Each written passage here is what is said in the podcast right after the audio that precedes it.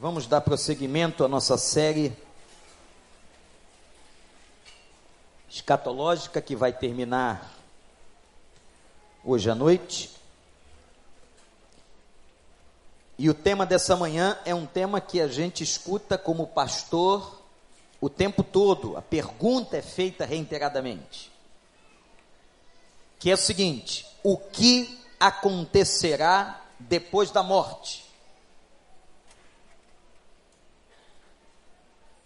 Anota aí, o que acontecerá depois da morte?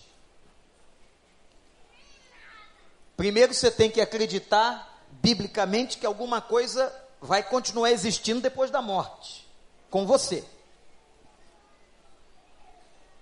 Há pessoas, há crentes que não creem na vida eterna e na ressurreição. Eu estou chamando de crentes entre aspas, não é? Porque aquele que é crente, convertido ao Senhor, ele crê na totalidade da palavra. Ele não pode ser seletivo quanto à Bíblia. Eu creio nessa parte, não creio na outra. E a Bíblia fala de uma vida eterna, a Bíblia fala da ressurreição dos mortos, mas nós temos muitas dúvidas, muitos questionamentos sobre como tudo isso irá acontecer. E eu queria, nesses rápidos minutos que teremos, apresentar aos irmãos alguns postulados importantes sobre, especialmente, a questão da ressurreição. Mas eu começo lendo um versículo com você, na carta aos Hebreus. Nós vamos mexer um pouquinho com a nossa Bíblia quem tiver aí com a Bíblia em eletrônico pode preparar. O primeiro texto importante está em Hebreus 9, 27. Aliás, é um texto daqueles que você precisa ter preparado para responder a muitas pessoas que te questionam e te perguntam especialmente sobre o problema da reencarnação. Deixa eu falar uma coisa aqui sobre a reencarnação. Como a palavra diz, é o processo de reencarnar ou de voltar à carne novamente. A reencarnação tem uma base filosófica não é somente o espiritismo kardecista que crê em reencarnação, que o espírito de uma pessoa que morreu, seu corpo volta ao pó, ele reencarna numa outra pessoa que nascerá. Não é só o espiritismo. Aliás, o espiritismo kardecista de Allan Kardec um francês que desenvolveu tal tese, ele é muito novo, mas há religiões em outras partes do mundo que creem no processo reencarnatório, como a filosofia hindu, que crê que você reencarna numa determinada casta. Então a crença de que uma pessoa pode reencarnar é uma crença de algumas religiões do mundo, mas não do cristianismo. Eu não sei se ainda existe, mas havia um centro espírita na Tijuca que tinha na sua estampa a seguinte, o seguinte dizer: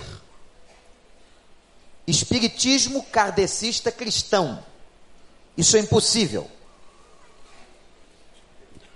Ou a pessoa adere e crê nas doutrinas kardecistas, ou ela crê nas doutrinas cristãs. Elas são incompatíveis. Não há ponto de reconciliação. Ou você crê de uma maneira ou da outra. Agora, se você quiser, ah, não, mas as duas promovem o amor, isso é outra coisa. Eu não estou falando disso. Eu estou falando de base de doutrina. Doutrina é aquilo que fundamenta uma religião. Doutrina é o que fundamenta uma fé. Por isso que Paulo dizia a seu filho na fé: você tem que saber os fundamentos para responder a razão do que porque você crê a todos que te pedirem.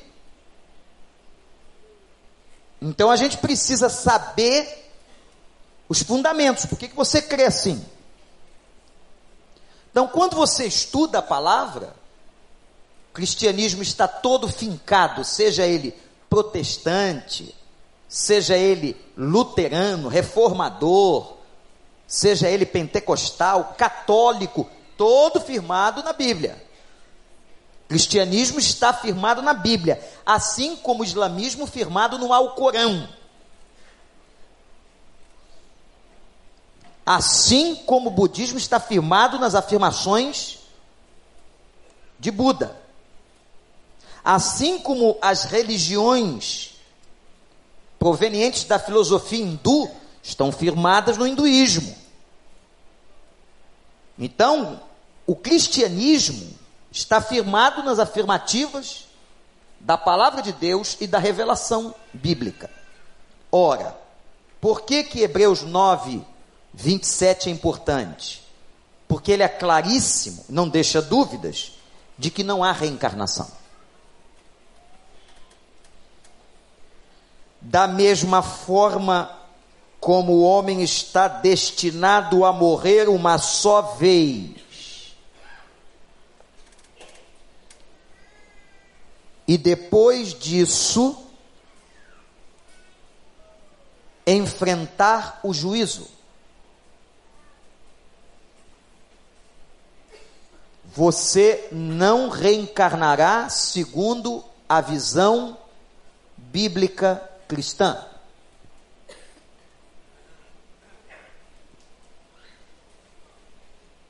Há quatro posições teológicas sobre o que acontecerá depois da morte.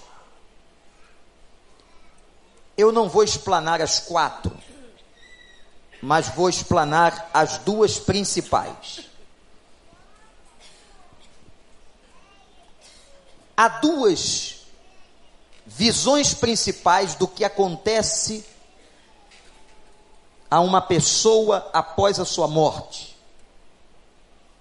É claro que estamos partindo do pressuposto que, como diz a Bíblia, o corpo humano que vai se deteriorando volta ao pó. Quem já foi à exumação de um corpo vê isso com muita clareza. E o nosso espírito volta a Deus que o deu. Mas o homem é feito uma unidade. A ideia de corpo é uma ideia da constituição do homem. Então o homem não pode existir sem a ideia de corpo, nem depois da morte. Por isso que a Bíblia fala que nós teremos um corpo novo. Porque na filosofia cristã, a essência da existência humana pressupõe, ou da existência do homem, pressupõe a presença de um corpo. Nós somos físico, somos emocionais, a psique, como diziam os gregos, e nós somos espírito. Mas essas três esferas humanas se fundem na existência de um ser, que somos nós. Ora, se o corpo volta ao pó, como acontece depois da morte? Como eu disse, de quatro teses, eu apresentarei duas. A primeira é a tese do sono da alma. E fiquem tranquilos que eu vou me posicionar naquilo que eu acredito. O sono da alma é o chamado estado intermediário. A pessoa morreu e o seu espírito entra numa espécie de sono. Você pode comparar isso ao sono que você dormiu essa noite. Você dormiu uma determinada hora e não percebeu, não teve consciência de tempo, de nada da realidade, e você acordou quatro, seis, oito, dez horas depois. O sono é um período onde nós perdemos a noção temporal. E é muito interessante. Essa tese acredita que a alma humana entra num estado de sono, aguardando o retorno de Cristo e a ressurreição dos mortos. Existem alguns textos que eu quero citar, não dá para lermos todos.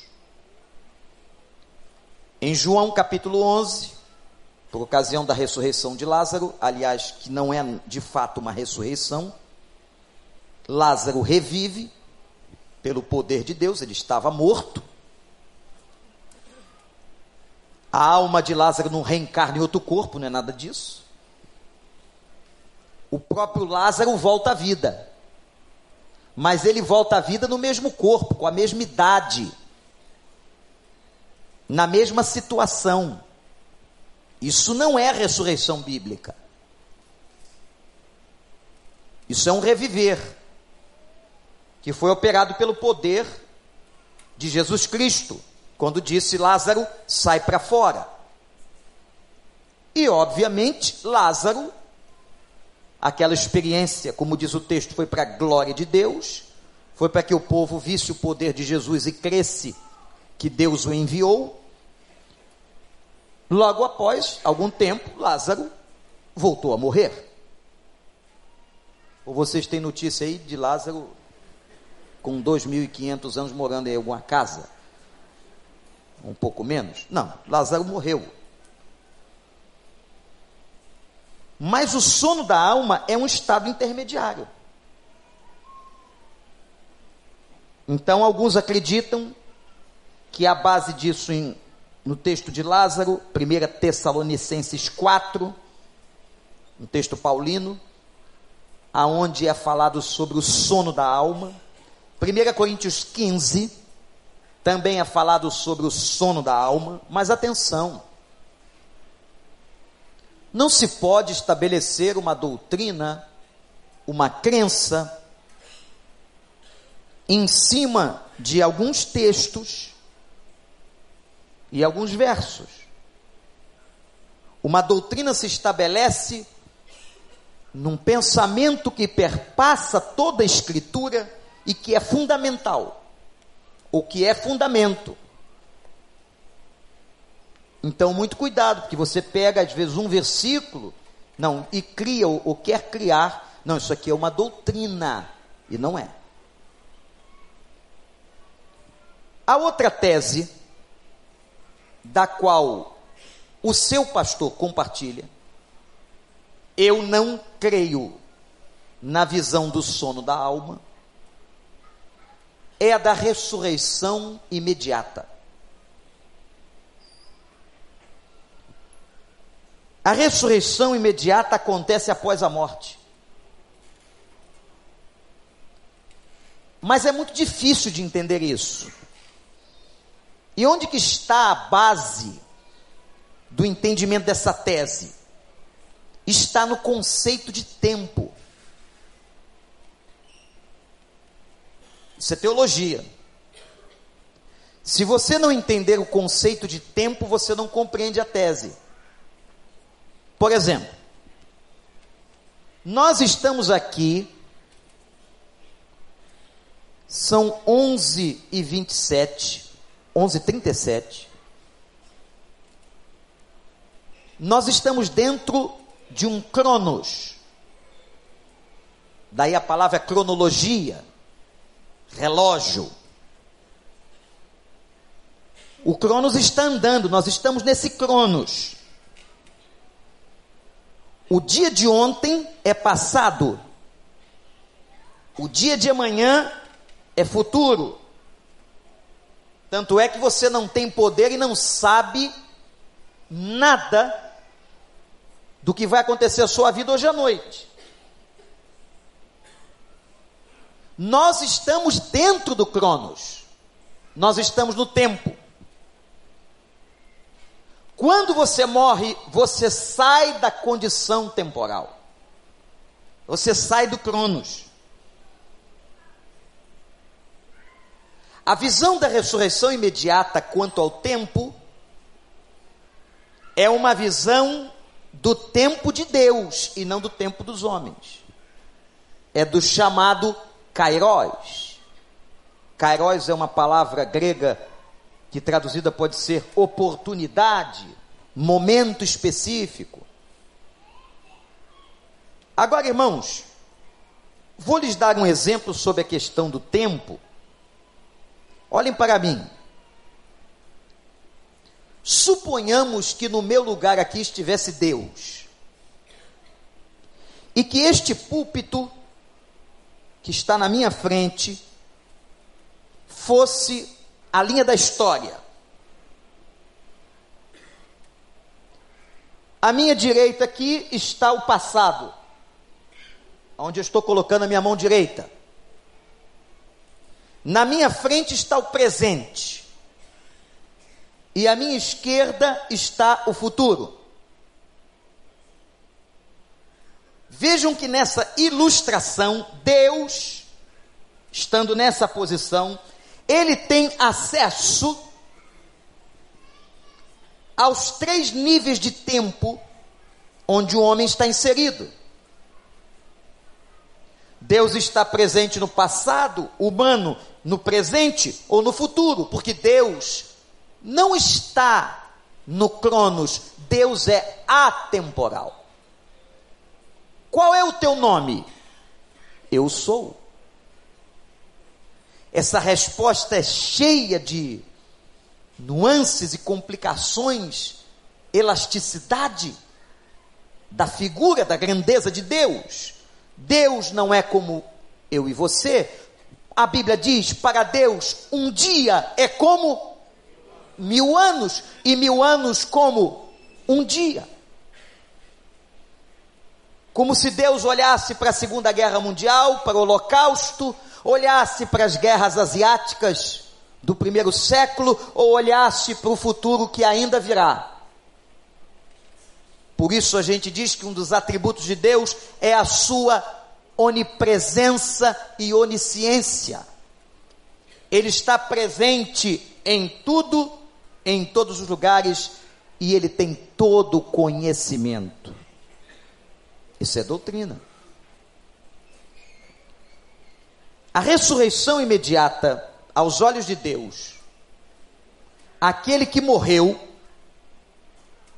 não vai ressuscitar, já ressuscitou. Mas aos olhos humanos, vai ressuscitar, está no Cronos, vai acontecer, vai chegar lá, mas aos olhos de Deus, já aconteceu. Algumas, alguns textos da palavra estudados podem nos dar firmeza a essa doutrina, a essa visão. Primeiro Filipenses, Paulo vai dizer que estar vivo ou estar com Cristo e estar com Cristo e imediatamente com Cristo seria muito melhor, Paulo vai mostrar que não há uma lacuna de um sono intermediário. Ele disse: ou eu estou vivo entre vocês, ou eu estarei imediatamente com Cristo. Essa é a palavra grega. Então, o que Paulo demonstra é uma crença de estar com Cristo. Famoso texto também de Jesus. Na morte daquele ladrão que se converte na cruz, ele vira-se para o homem e faz uma declaração interessante. Hoje mesmo estarás comigo no paraíso. Uma consciência de que aquele homem estaria com ele. Quer dizer, não havendo um estado intermediário de sono. Quando da parábola de Jesus, em Lucas 16, sobre o rico e Lázaro, mais uma vez percebemos na parábola a evidência de que o rico que estava no inferno e Lázaro que estava no seio de Abraão estavam em estados de consciência e não de sono. Mas agora para mim vem o texto fatal, que aí é muito difícil não aceitar a ressurreição imediata o problema do Monte da Transfiguração. Quando Moisés e Elias aparecem por uma autorização de Deus, vejam que eles não aparecem num outro corpo de um ser humano, não é nada disso, não há reencarnação ali, como alguns tentaram defender, não é nada disso. Eles não aparecem num outro corpo humano, o texto é claro e diz que eles aparecem em glória. Sabe o que significa isso? Em estado de glorificação. A salvação tem três estágios. Quando você se converte, a justificação. Você foi justificado dos seus pecados. Quando você está vivendo a vida cristã como hoje, estamos no estágio da santificação. Deus está nos lapidando. Aquele que começou a boa obra em você, um dia vai terminar. Você está em obras. E o terceiro estágio na morte é o da glorificação. Quando Moisés e Elias aparecem no Monte da Transfiguração, em Mateus 22, o texto diz que eles aparecem em glória, falando. O propósito da aparição está no texto.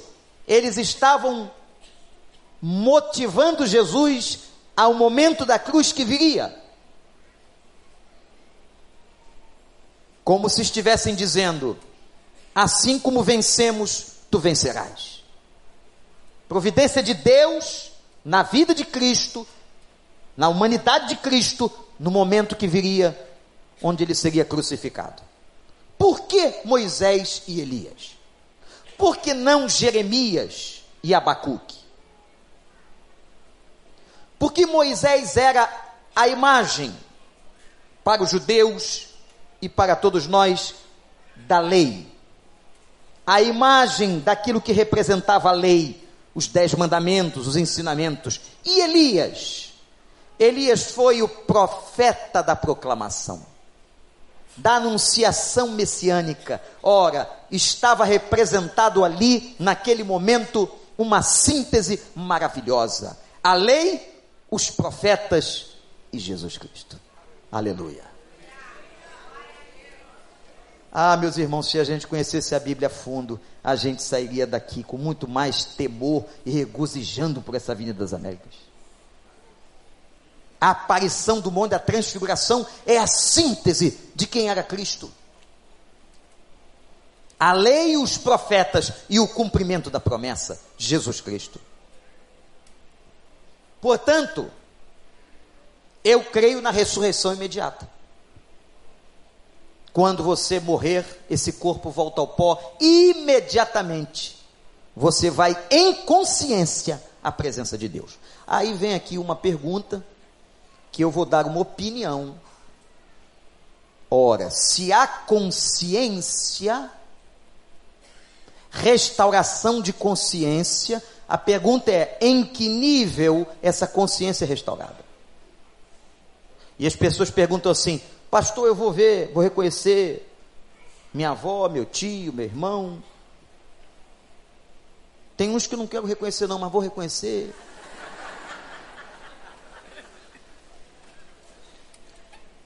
Pela tese humana e, e fazer teologia é muito difícil, é possível que nós venhamos a reconhecer. Eu não sei e se você reconhece, a consciência tem ligação com a memória. Memória é uma faculdade fundamental que Deus colocou em nossa mente, no cérebro. Agora, até que nível isso vai acontecer, eu não posso te dizer, eu não sei. Como por exemplo, será que lembraremos dos perdidos, daqueles que não adentraram as regiões celestiais? Se lembrarmos daqueles que não entraram, de que maneira lembraremos? São dúvidas que nem eu e nem qualquer teólogo do mundo pode responder com firmeza e com exatidão. Agora vamos a um outro ponto sobre o que acontecerá após a morte.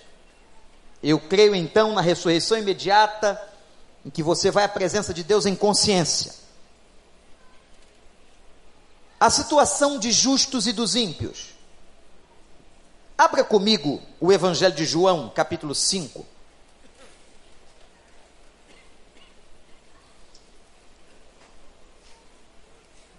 versículo 25.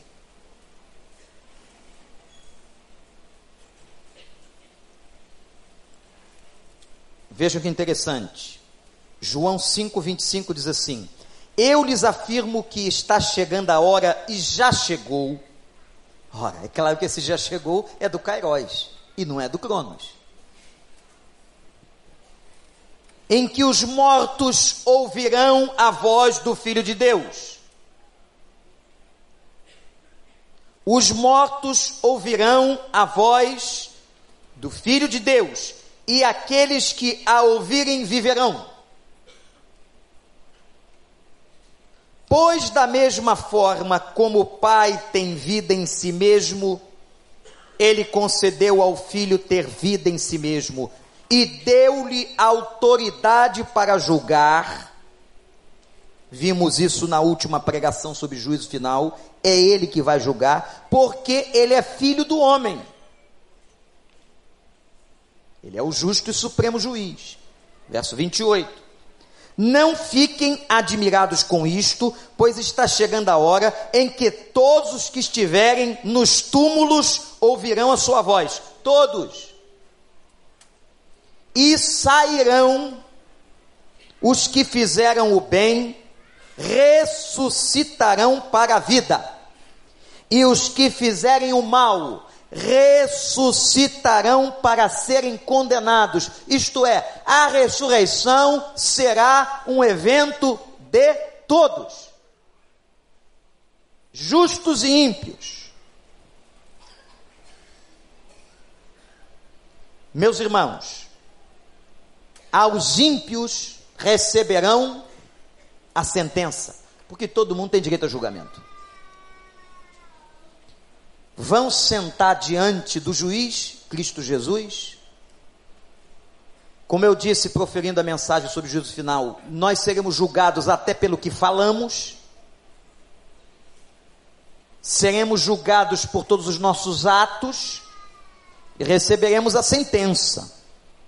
Quem é salvo já sabe a sua sentença já foi redimido, já foi perdoado e lavado no sangue do Cordeiro Cristo Jesus.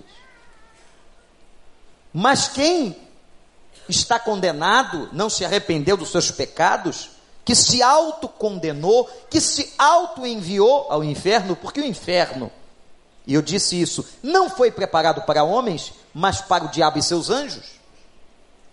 Vão para o inferno pessoas que não querem proximidade de Deus Deus não manda ninguém para o inferno. A pessoa vai porque não quer a Deus, não reconhece os seus pecados.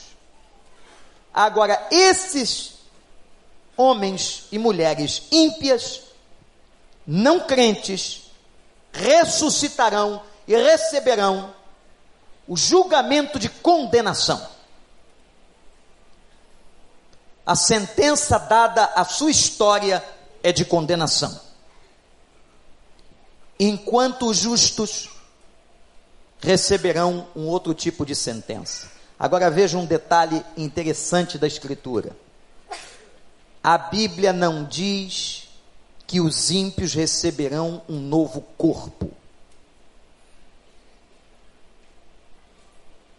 mas diz que as suas almas estarão no inferno, num lugar de fogo e ranger de dentes.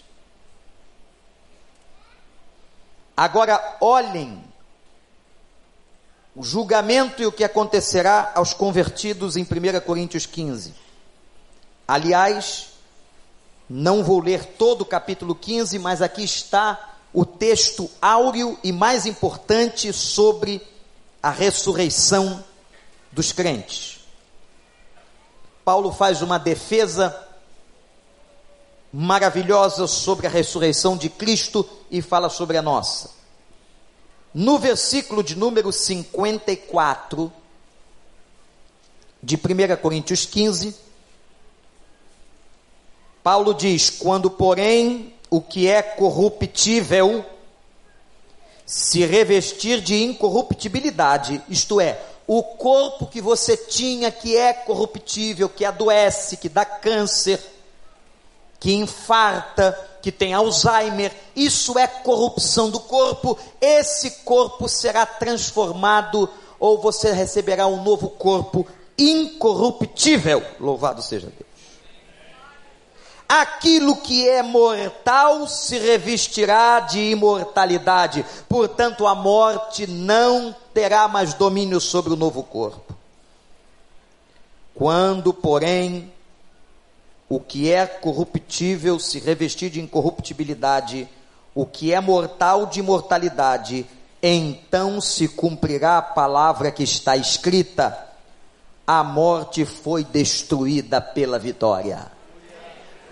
Onde está? Vejam a ironia e o deboche bíblico fantástico. Onde está a morte a tua vitória? Onde está a morte o teu aguilhão? Aqueles, olhem para mim, irmãos, aqueles irmãos, parentes, amigos que você perdeu em Cristo estarão triunfalmente na sua frente ao lado de Cristo Jesus. Eu verei minha mãe, meus pais e todos aqueles que morreram em Cristo.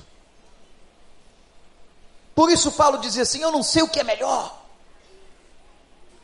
Eu quero estar nesse mundo para pregar o Evangelho e para anunciar a todos a realidade de Deus, mas eu, por outro lado, quero estar com Ele e com todo o povo de Deus e os mártires que experimentaram a morte por causa dele. Louvado seja o nome do Senhor. A tese de 1 Coríntios 15 apresenta para nós algumas características desse novo corpo. Eu quero citar só quatro. Essas quatro, meus irmãos, já fariam a gente não sair daqui e ficar cantando o dia inteiro. Que vai vir coisa boa por aí. Quando o pastor Marcos, nas suas motivações, diz assim: o melhor de Deus está por vir, vem coisa boa pela frente, vem mesmo.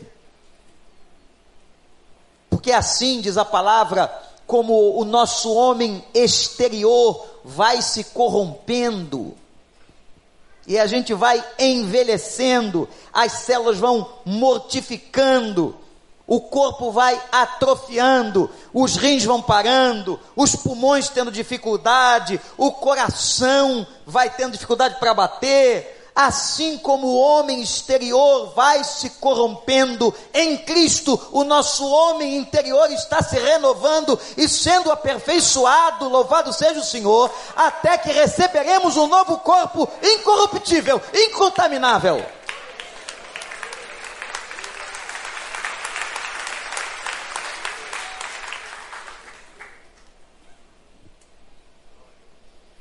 Primeira característica, ele não será dominado pelo pecado. Aleluia. O que gera morte é o pecado. O pecado não dominará e nós não estaremos mais debaixo do jugo do pecado. Não haverá mais desobediência, não haverá mais a quebra dos mandamentos do Senhor e da lei do Senhor. Segunda característica, nós seremos eternos. A morte será vencida. Você não morrerá. Aí alguém pode dizer, mas pastor, não vai ficar tedioso, não? Eu já ouvi isso. Ele disse assim: Mas se você quiser, não quiser estar com a gente, tem um outro lugar. Se você acha que vai ficar tedioso, mas fica tranquilo, porque não haverá mais o pecado. Então, essas picuinhas que a gente tem como ser humano, essas bobagens, a maledicência, a inveja, o ciúme, a competição destrutiva, isso não existirá mais. Porque, meus irmãos, o pecado não habitará mais as nossas vidas. Então, o nosso relacional ou o nosso relacionamento será algo extraordinário. E tem uma notícia aqui que eu não sei como explicar. A Bíblia diz que não se casarão mais, não haverá mais casamento. Deu tanto trabalho para Deus aqui que disse lá: não, não, não vou aturar isso lá em cima. É tanto pedido de oração por casamento, é tanto joelho machucado, é tanta complicação que a Bíblia diz: não, lá em cima é outro, outro tipo. Agora corta essa parte, viu, Pepe? Aí o, ta, o tarado vai dizer assim, irmã, acabou a graça. Então vai para o inferno. Não é? Vai para o inferno. A terceira característica é que nós seremos semelhantes a Cristo. Olha para Coríntios de novo, capítulo 15, verso 42. Nós teremos um outro tipo de prazer, um outro tipo de vida, um outro tipo de visão. Assim será a ressurreição dos mortos. O corpo que é semeado é perecível e ressuscita imperecível.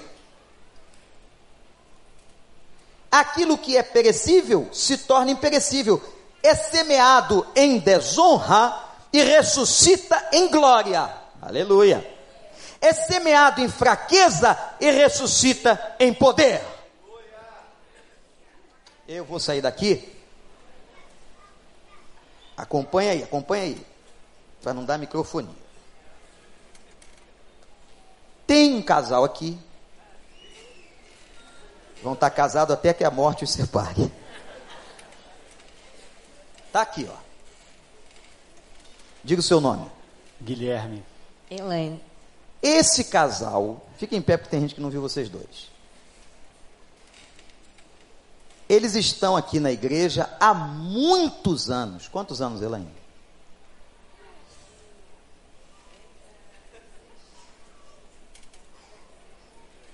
Mais de 20 anos. Pode sentar para não descansar. Esse homem só falta para o livro do Guinness. Esse homem passou quatro transplantes. Quais os órgãos, Guilherme? Três fígados, dois rins. Três de fígados e dois rins. Isso aqui é milagre, irmão. É uma prova, eu quero dizer para você, que o cara só vai quando Deus quer. Não é não, doutor Haroldo? É só quando Deus quer. A gente não entende a soberania de Deus, o tempo de Deus, o cairós de Deus. É quando Deus quer. Recentemente, estando com eles, na casa deles e, e aqui no gabinete, esse homem é um milagre, esse casal é um milagre, porque ela também passou lutas na enfermidade. Mas sabe qual é uma alegria que eu disse para eles? Um dia, todas essas limitações de sofrimento físico que eles passam até hoje, tudo isso terá fim porque eles receberão em Cristo Jesus um corpo glorificado, transformado, em que o pecado não chegará, em que a dor não dominará mais o coração, nem ele mais vai chorar nos hospitais. Quanto tempo você passou em hospital, Guilherme? Ah, estou desde 2006, entre sai, entre sai, entre sai. E eu posso dizer que a minha experiência com ele foi muito íntima e ainda é muito íntima. E eu tenho o orgulho de ter é, promovido a presença dele na vida de muitas pessoas. Com o meu exemplo. A doença. E a mulher do lado. E a mulher sempre do lado, até o fim. Até onde Deus quiser.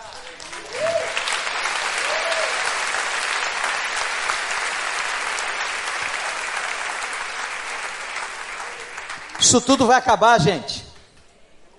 Esse sofrimento, essa doença, essa dor, esse hospital, esse plano de saúde vai acabar. Vai acabar. Ou você crê nisso, ou você diz a Bíblia, diz a palavra de Deus que crê em Cristo somente para esta vida é um miserável.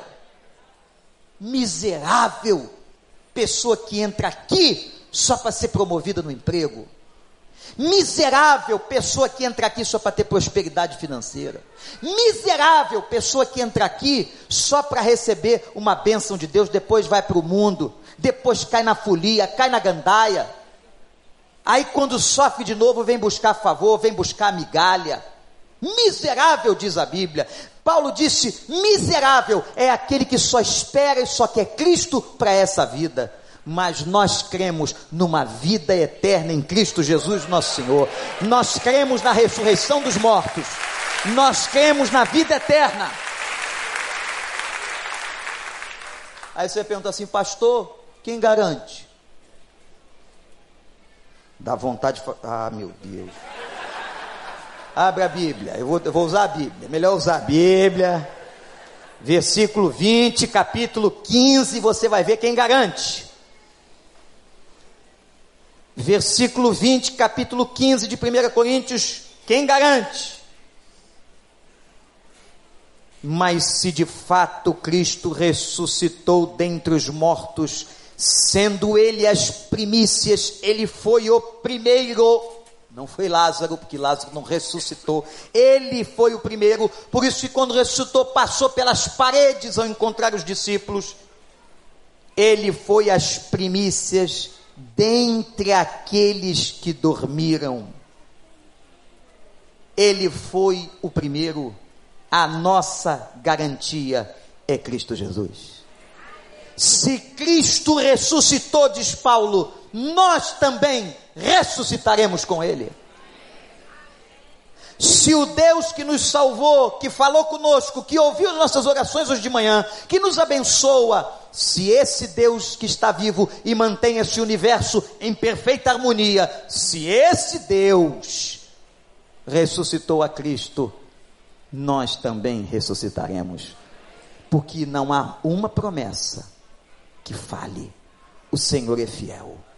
Louvado seja o nome do Senhor. Olha, eu não estou nem preocupado se você acredita, como eu vejo, sobre a ressurreição imediata.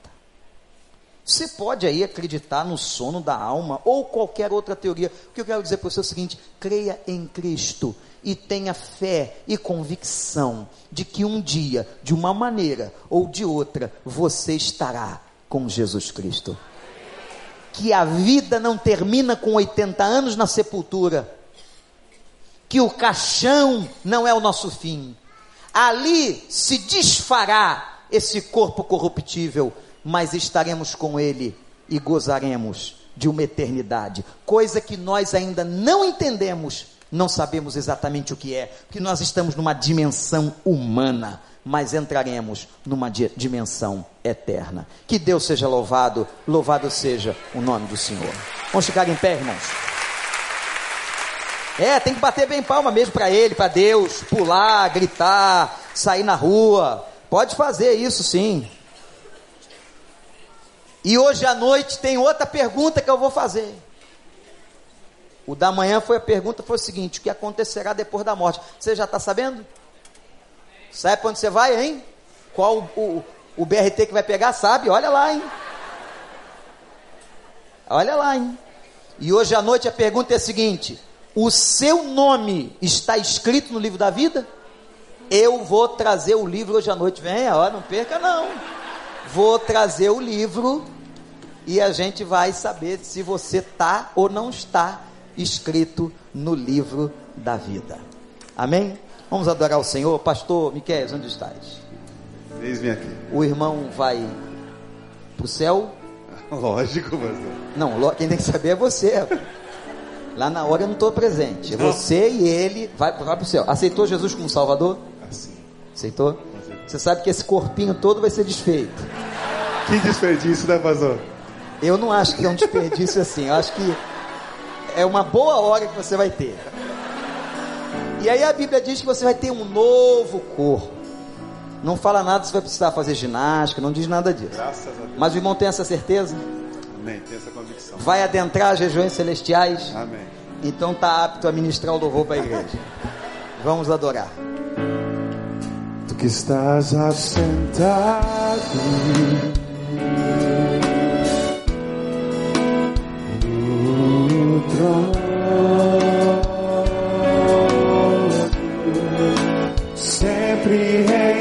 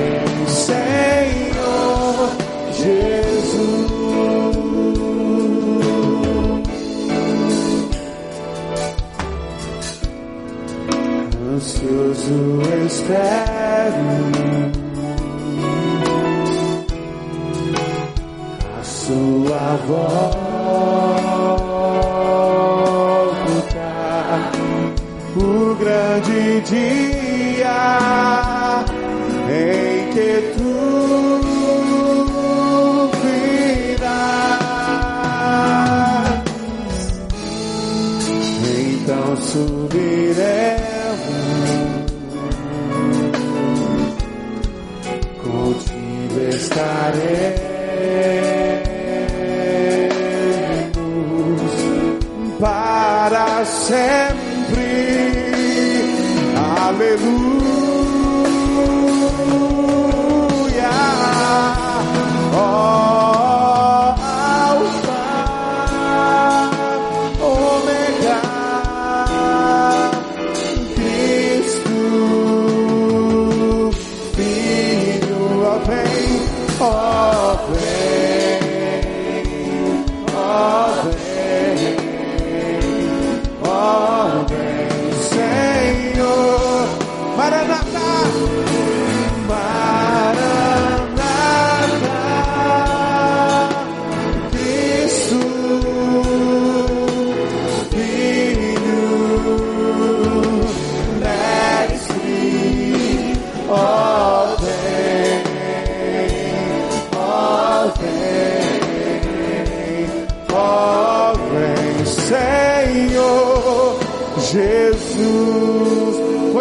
Esperam ansiosos a volta do nosso Senhor Jesus?